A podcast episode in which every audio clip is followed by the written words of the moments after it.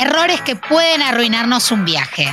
Más allá de las ganas que tengamos de viajar y del entusiasmo que ello nos provoque, es cierto que a veces, por razones ajenas, algunas cosas pueden salir mal. Una huelga de aeronáuticos que impida salir nuestro vuelo o un gran malestar estomacal.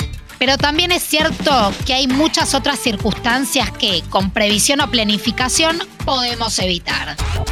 En este episodio de Carry On vamos a repasar algunos de los errores más comunes que nos pueden arruinar un viaje o hacernos pasar un mal momento y cómo evitarlos. Empecemos. Carry On. No chequear la documentación. Es clave al momento de planificar un viaje verificar qué requisitos solicita el destino al que viajemos y que la documentación que necesitemos esté en regla, sea el pasaporte, visa o el DNI.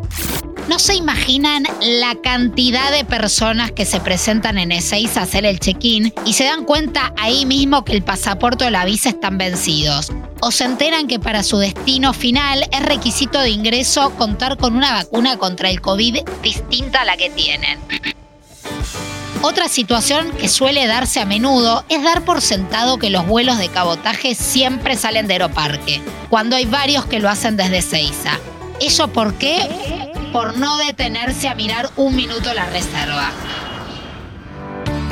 No contratar servicio de asistencia al viajero también nos puede traer un gran dolor de cabeza. No solo muchos países nos exigen como requisito de ingreso el contar con cobertura de asistencia, sino que también contratar una es imprescindible.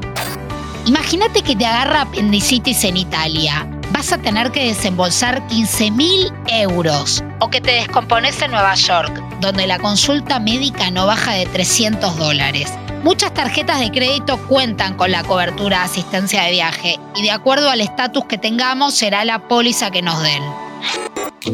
Otro error muy frecuente es comprar pasajes, hacer reservas en hoteles o contratar servicios sin haber revisado comentarios de otros viajeros o tampoco habiendo comparado con otras compañías.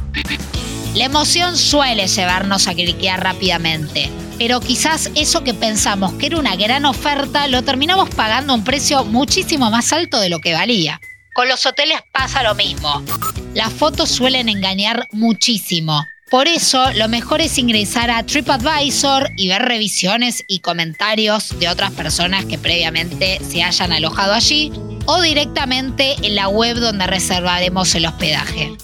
Es clave también para el alojamiento tener en cuenta la ubicación y en caso de estar alejado de los atractivos que queremos visitar, tomarse un tiempo para averiguar cómo llegar en transporte público o cuánto cuesta un taxi viajar solo con la tarjeta de crédito. Siempre hay que viajar con algo de dinero en efectivo.